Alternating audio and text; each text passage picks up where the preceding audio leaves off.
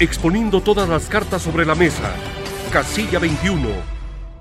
Bien, y son las 2 de la tarde con 15 minutos. Ya están aquí con nosotros y les agradecemos muchísimo que su colaboración, siempre su interés por participar y, y, por escucharlos, que nos permitan escucharlos directamente. Los podemos leer todos los días a Jorge Rodríguez en la Puerta Cerrada del Sol de Puebla, a Rodolfo Ruiz con la Corte de los Milagros en Y Consulta y a Pablo Ruiz Mesa en Nada Personal en su columna de Milenio Diario. Pero hoy vamos a platicar y de veras muchísimas gracias a todos por haber aceptado, por participar y por estar, encontrarnos los lunes a, comentar todo esto en un año de elecciones que está muy caliente, más caliente, digo, contrario al invierno frío que estamos viviendo. Muy buenas tardes, eh, Jorge. Buenas tardes, Fer. Gracias a ti por la invitación. Un placer estar de nuevo contigo y reencontrarme con dos tipazos profesionales y además siempre bien informados. Pablo y Rodolfo, feliz año a todos, aprovecho. Feliz año también a, a, ti y a todos. Rodolfo Ruiz, muy buenas tardes. Fernando, ¿cómo estás? Otra vez en la mesa, en la mesa que más aplaude aquí con mucho gusto. a veces nos acusan de que no aplaudimos, ¿eh? Pero bueno, muy bien, Rodolfo. Pablo Ruiz, qué gusto encontrarnos una vez más. Un gustazo y feliz año y lo importante, pues en estos tiempos pandémicos, la salud, que es lo importante y con el gusto de compartir opiniones con tu audiencia. Muchísimas gracias. Bueno, y vamos a entrar de lleno a un tema que está sin duda ya en este momento es candente, que es las elecciones del próximo 6 de junio y concretamente la ciudad de Puebla, ¿no? Yo creo que ya es el momento en el que ya todo se está calentando. Yo los leo a ustedes y los he visto haciendo referencias, análisis y planteando el tema de la ciudad de Puebla. ¿Qué, qué, qué tan importante se va a dar y qué tanta competencia habrá, Rodolfo, en la ciudad de Puebla? Pues yo esperaría que haya competencia, aunque tengo mis dudas. Creo que este pues son figuras ya conocidas y creo que no están demostrando un gran carisma, no están eh, haciendo propuestas que atraigan el voto de los ciudadanos. Creo que este, se están yendo, digamos, eh, de muertito, nadando de muertito con el tema de las encuestas. En fin, yo esperaría, por el bien de Puebla, por el bien del Estado, que haya una alta participación, pero me temo que con los candidatos que se perfilan, y con las coaliciones que están en puerta, creo que no lo vamos a conseguir. Oye, ¿crees que haya baja votación? Hoy, hoy publicabas el resultado de una encuesta. Sí, este, una encuesta de, de, de esta revista Consulting and Campañas and...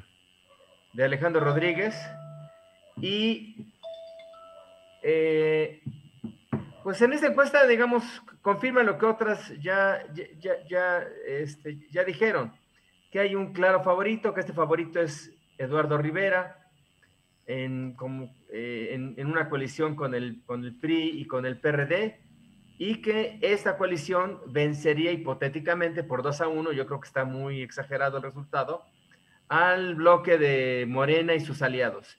Yo creo que van a ser elecciones más cerradas, creo que el PAN arranca con ventaja, pero creo que si el PAN no logra eh, hilvanar, construir un discurso que atraiga a los ciudadanos, creo que esta mayoría que hoy tiene podría perderse.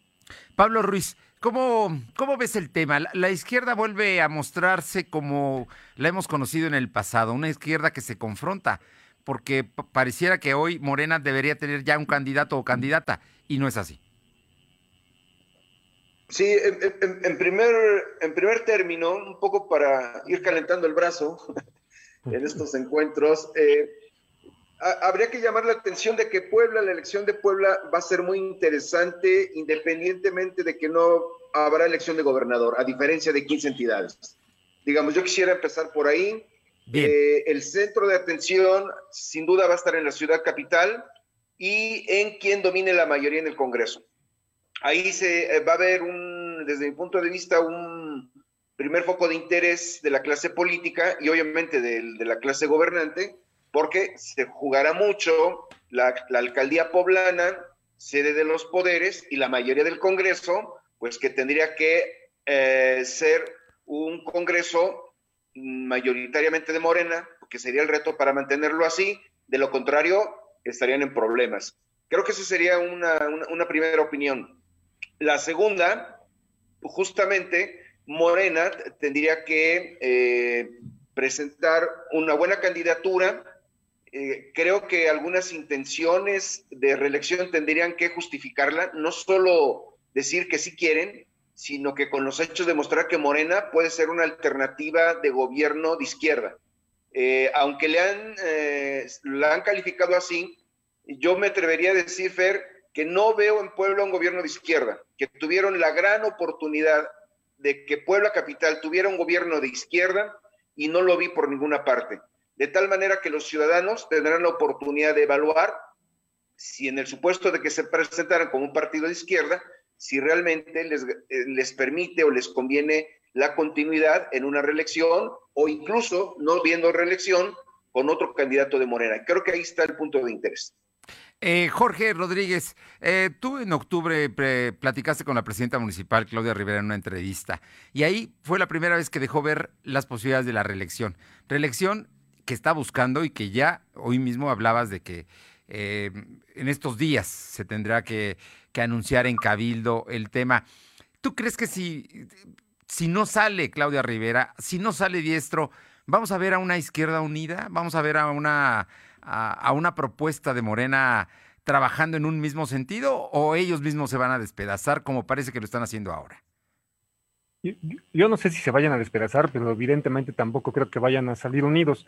Y la prueba o, el hecho más contundente que tenemos de eso, pues lo hemos visto ya a partir de que, de que vemos dos gobernantes de Morena al mismo tiempo, y me refiero al gobernador Miguel Barbosa y a la propia presidenta Claudia Rivera.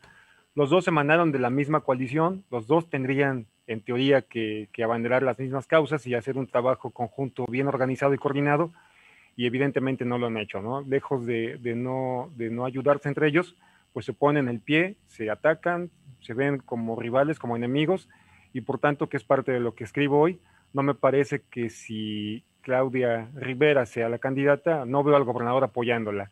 Lo mismo si, si acaba siendo Gabriel Biestro el candidato, tampoco veo a la gente del ayuntamiento apoyando a, Biestro. Me parece que entonces, y hablas de una tercera opción, hace una semana me parecía que Armenta podía hacerlo después de lo que declaró, pero también he, opinado y opino que, Armenta suele ser muy voluble en sus opiniones y a veces habla, me parece, con el hígado.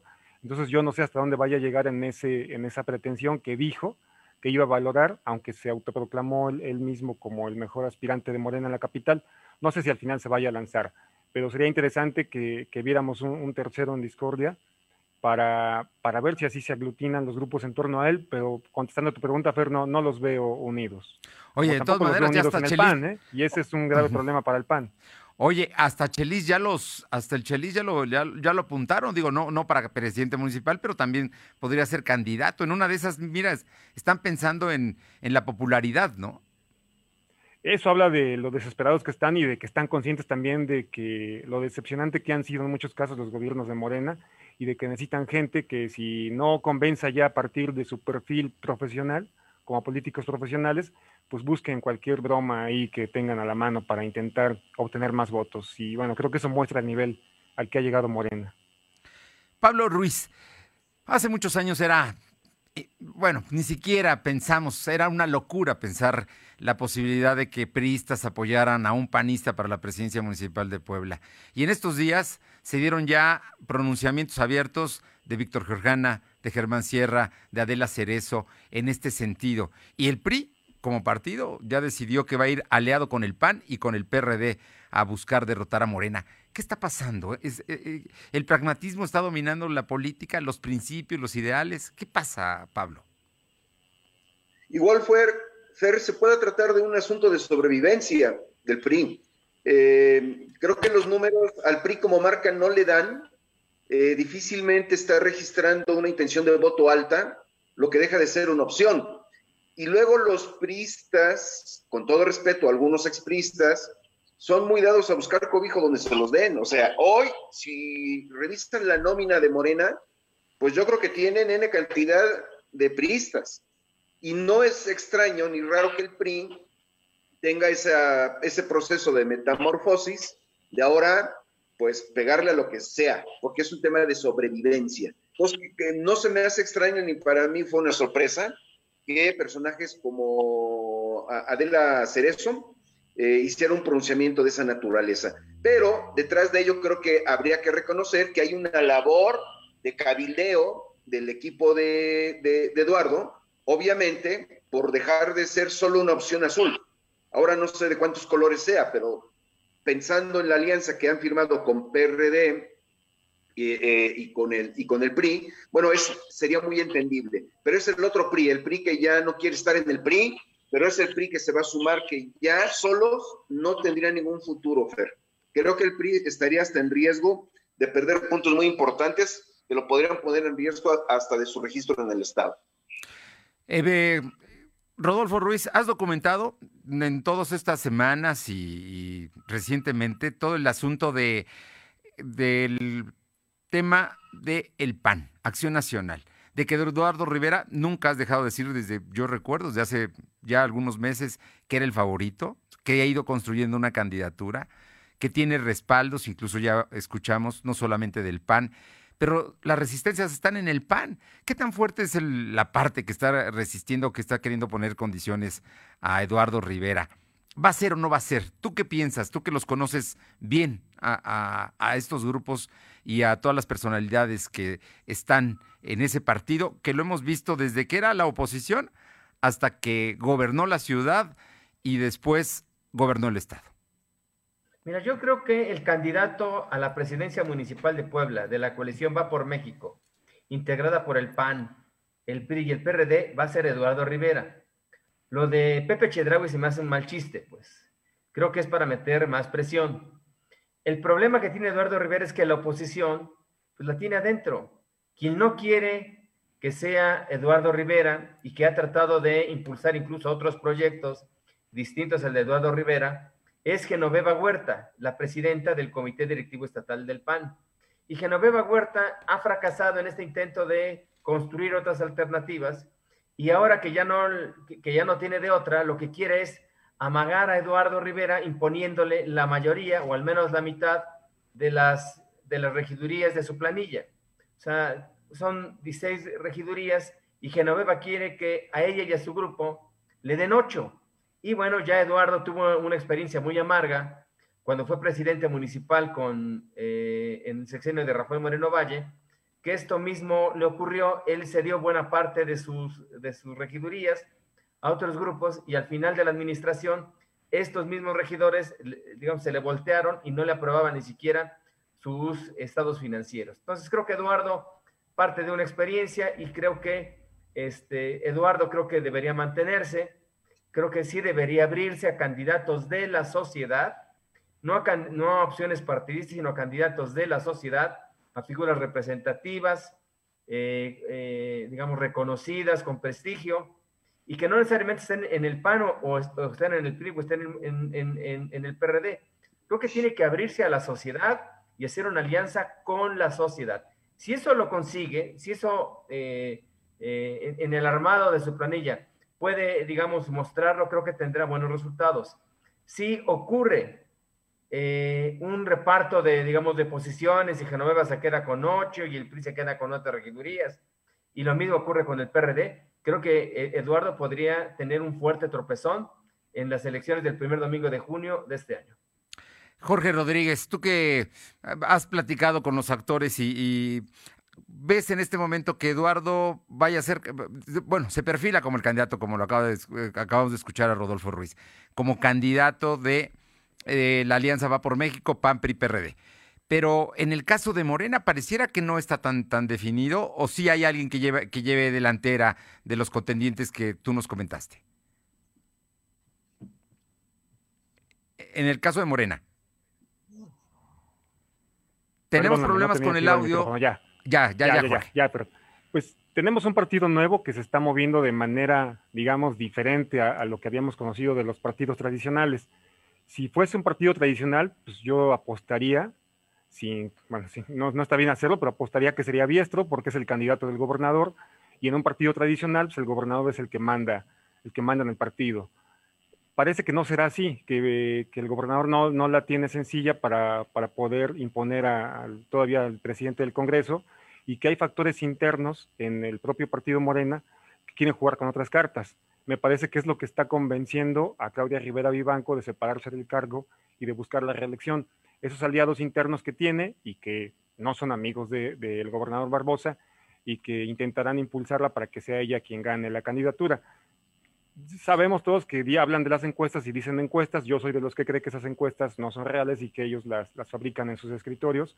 Y también tenemos un, grupo ahí que, puede apoyar a Alejandro Armenta, pero insisto, no sé si Alejandro Armenta en realidad quiera o solo esté, o solo esté jugando con, con este tema de, de amagar para, para sacar otro tipo de beneficios bueno, apenas fue, fue descubierto ahí con, no, no fue descubierto, ¿no? Digo que creo que Armenta a veces me sorprende su ingenuidad, no sabe quién es aliado de quién en este estado y no sabía que, que lo que le dijera al presidente de cierto partido local, pues seguramente le iba a llegar a los, a los oídos del gobernador y ya se lo difundieron. A Moreno Valle y Buitrón, ¿no? digo, así es, así es. Así es, digo, Rafael Moreno Valle Buitrón es aliado del gobernador Barbosa y Armenta es enemigo de Barbosa, pues evidentemente no sé cómo se atreve Armenta a hacer eso, ¿no? Pero bueno, allá él. Y este, pero sí, contestando a tu pregunta, creo que no hay, no hay todavía candidato definido en Morena. Y brevemente, para no quitar el espacio a mis amigos, contestando a tu primera pregunta, Fer, yo hace, hace mucho, hace algunos meses yo sí daba por sentado que no iba a haber competencia. Preguntaste primero si iba a ser una elección competida en la ciudad. Después de la elección de 2019, de ver cómo, cómo ganó en Puebla Enrique Cárdenas y en la zona conurbada, y de ver cómo se han ido desgastando y desprestigiando los gobiernos de Morena, yo asumía que el PAN la iba a tener medianamente fácil, pero evidentemente de ver cómo están descompuestos en el PAN, el partido que más fácil podría elegir a su candidato, porque no hay otro que le, que le, haga sombra, salvo Antonio Gali, que sabemos que no va a querer ser candidato para no tener problemas judiciales, este, el partido que la tenía fácil es el que está entrampado porque no pueden ponerse de acuerdo en la mesa para el tema de la repartición de regidurías. Entonces, Creo, creo que lo que decía Rodolfo hace unos minutos, yo también creo que va a ser una elección cerrada, más porque no pueden ponerse de acuerdo en el PAN que por otra cosa, no, no que por otra cosa, pero creo que el PAN tiene a su enemigo adentro y Eduardo Rivera pues tendrá que lidiar con eso, creo que va a ser el candidato y a ver cómo le va. Vamos a hacer una breve pausa, dos minutos, vamos a regresar, pero yo quiero dejar sentada una, una pregunta para todos que tiene que ver con la decisión del INE de limitar el uso de las declaraciones desde el presidente de la República, los gobernadores y todos los funcionarios, presidentes municipales, sobre el tema electoral, porque así lo establece la Constitución. Sin embargo, ya el presidente dijo que él, él no va a parar. ¿En Puebla tampoco van a parar? Es pregunta. Jorge Rodríguez, ¿va a haber a respetar la Constitución para no declarar las figuras públicas y no influir en el proceso? Pablo, le, tocaba a Pablo, por favor. Ah, bueno, Pablo. Oye, Jorge. Caray. No, hombre, muchas gracias, Jorge. Yo sospecho del INE que cortó la transmisión, pero bueno, o de Manuel Bartlett, porque con eso de que luego anda haciendo cortes en la CFE. el sistema. También pensé en él.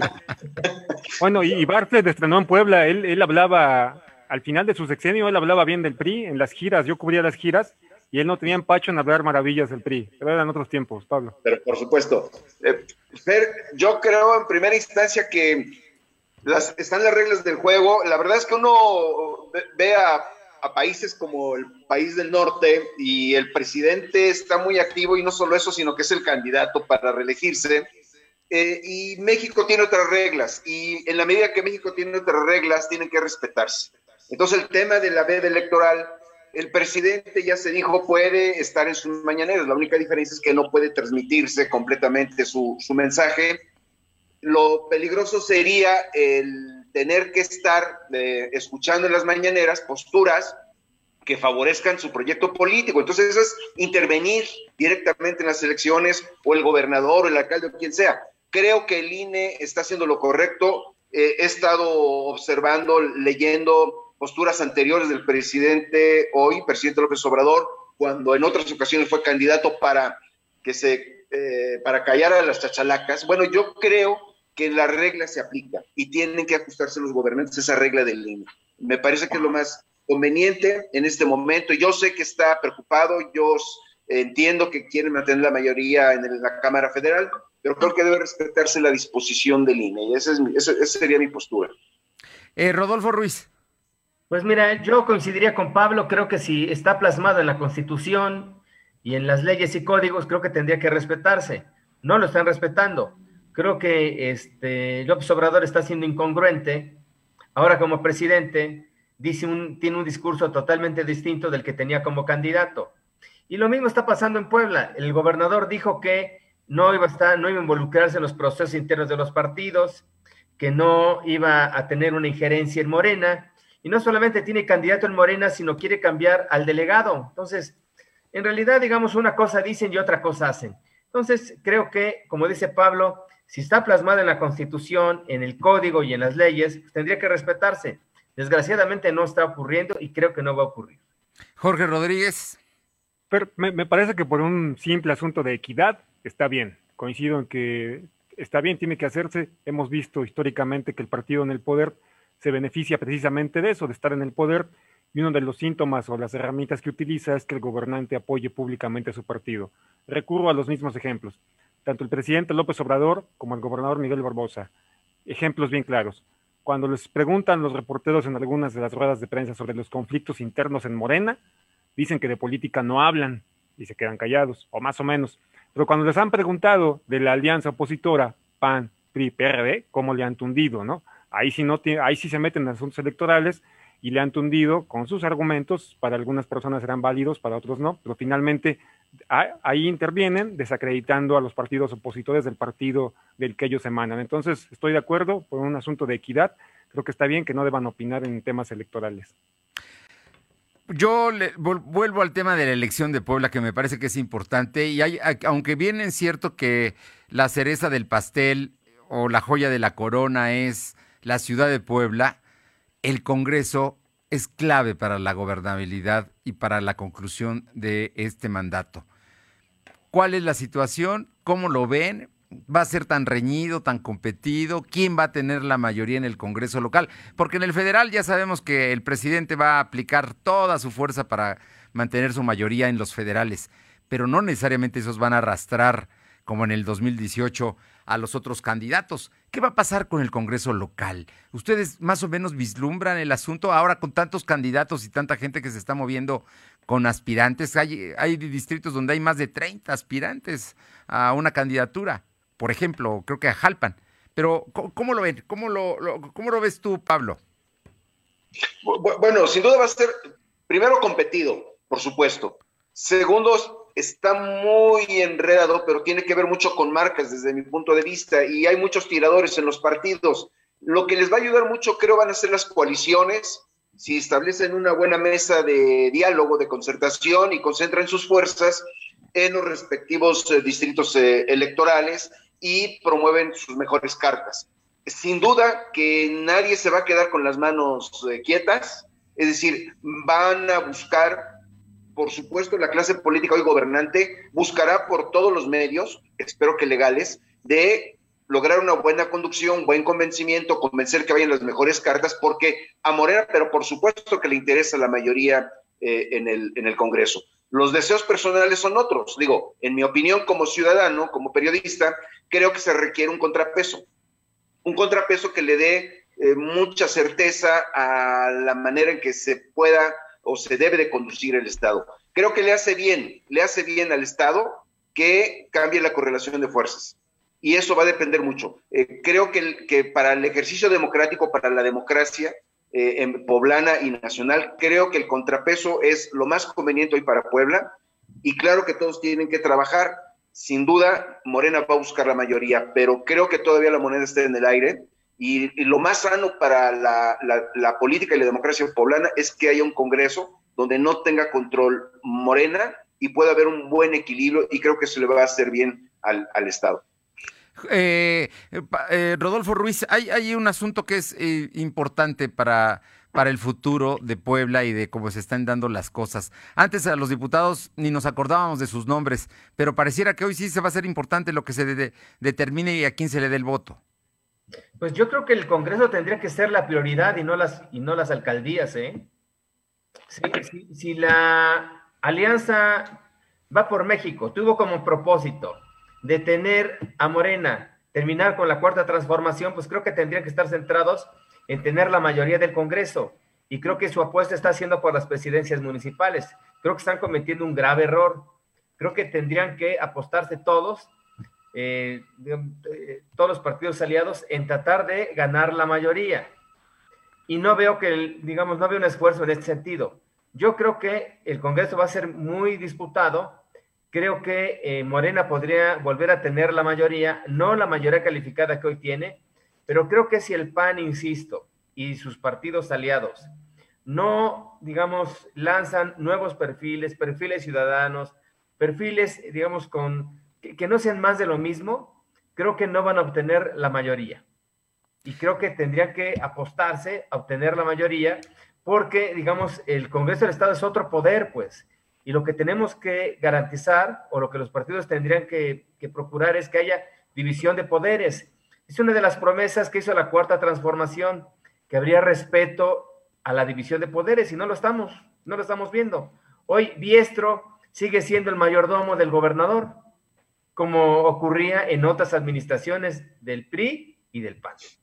Eh, Jorge Rodríguez, en este caso concreto, posibilidades de las alianzas de sacar adelante a sus eh, diputados. Hay además reformas en los plurinominales, ya no hay primera minoría, primera este, minoría para nombrarlos, en fin, hay modificaciones. Vamos a ver qué pasa con estos 41 diputados, 26 de distritos y 15 plurinominales. Pero pues primero pondría sobre la mesa el hecho de que gran parte de lo que el gobernador quiere hacer en su sexenio acortado pasa por el Congreso. Eh, el gobernador ha fundamentado muchas de, mucho de lo que ha dicho, digo, porque aún no, no, lo vemos concretado en acciones, el tema de castigar la corrupción del pasado. Y, y, eso, eso tiene que pasar a fuerza por el Congreso del Estado, principalmente por la Auditoría Superior, donde pusieron o puso al auditor Francisco José Romero Serrano. Y mirando hacia el futuro, pues es el mismo Congreso el que le otorga tranquilidad al Ejecutivo en el mismo tema de la revisión de cuentas públicas. De ese nivel es la importancia del Congreso y yo creo que de ese nivel también es el esfuerzo que ya realiza el Ejecutivo tras bambalinas que no vemos para intentar, este, intentar quedarse con la mayoría en el Congreso. Recordemos, lo, lo estamos viendo solo a, nivel de, marca y de resultados este, eh, concretos en el tema electoral, pero también recordemos, y lo estamos viendo en la legislatura actual, hay, hay, mini partidos y hay diputados que en teoría no son de Morena, pero que finalmente acaban aliándose o sirviendo a los intereses del grupo en el poder y es ahí donde interviene el cabildeo. Yo creo que si el gobernador perdiera la mayoría calificada, como decía Rodolfo, también creo que la va a perder, se va a quedar con, una mayoría simple, pero si pierde la mayoría calificada, pues le seguirá quedando el recurso de negociar y acordar personalmente con cada diputado, como lo ha hecho ahora, incluso en el mismo PRI, pues dos de tres están con él, y este, para seguirlos teniendo de su lado y tratar de conseguir que le sigan aprobando lo que él desea. Entonces, este, ahorita no vislumbro cómo, pero me parece que, es la tarea principal del gobernador, el tema del Congreso. Y, del lado del PAN no veo efectivamente, insisto, están peleándose más que procurando hacer una campaña cohesionada y con un objetivo claro. No, no veo cómo vaya a pretender, ni siquiera los veo planeando en bloque cómo vayan a hacerse del Congreso y no sé si tengan claro la importancia del Congreso para lo que también decían ya este, Pablo y Rodolfo, para contrarrestar a la 4T en el, en el mediano plazo. Si no hay ni siquiera una agenda básica, o sea, una agenda de cinco propuestas básicas, pues, de, la coalición del PAN, el PRI y el PRD. O sea, ¿son aliados en qué? Y, voy a, este, a, decepcionarte de una vez, Rodolfo, pero no, no van a sacar perfiles ciudadanos. O sea, seguramente ahí es donde más van a hacer el tema de la distribución y repartición de cuotas, ¿no? creo que es lo que más van a usar y se van a equivocar. los dirigentes de los partidos ya se perfilan para las plurinominales, ¿no? Sí, todos. Así es. Ellos serán los primeros de las plurinominales. De las listas. Es decir, más de lo mismo. Pues parece que, parece que los, nuestros políticos que precian de ser pragmáticos van más por la chamba y por el hueso que por realmente lo mejor para el Estado de Puebla.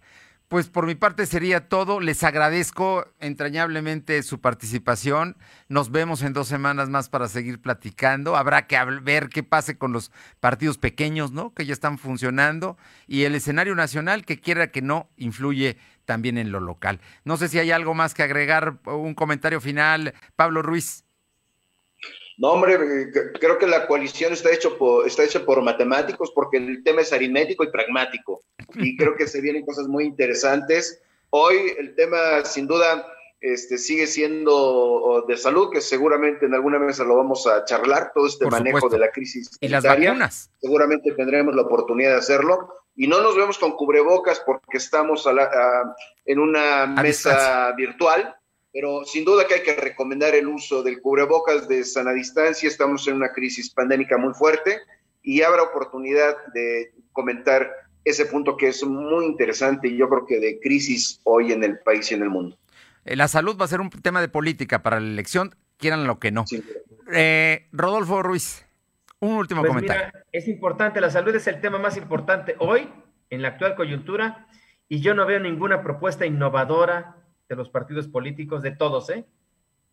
De ninguno, ninguno tiene alguna propuesta clara. Y Jorge Rodríguez, para concluir. Me gustó esa definición que usó Pablo, me parece que los quienes distribuyeron candidaturas, por lo menos lo que hemos visto hasta ahorita, parece que se le encargaron a los, a los matemáticos, porque tampoco lo veo ninguna lógica, la veo sin sentido. En el tema de, me parece increíble que el PAN haya cedido tanto con los pulverizados que están el PRI y el PRD en el Estado, pero bueno, pues ese es tema de los partidos. Gracias, Fer. Muchas gracias a ustedes y gracias al auditor por estar con nosotros. Vamos a una pausa y yo regreso para concluir este programa. Gracias a los columnistas Pablo Ruiz Mesa, Jorge Rodríguez, eh, Rodolfo Ruiz, por estar esta tarde con nosotros. Gracias. Exponiendo todas las cartas sobre la mesa. Casilla 21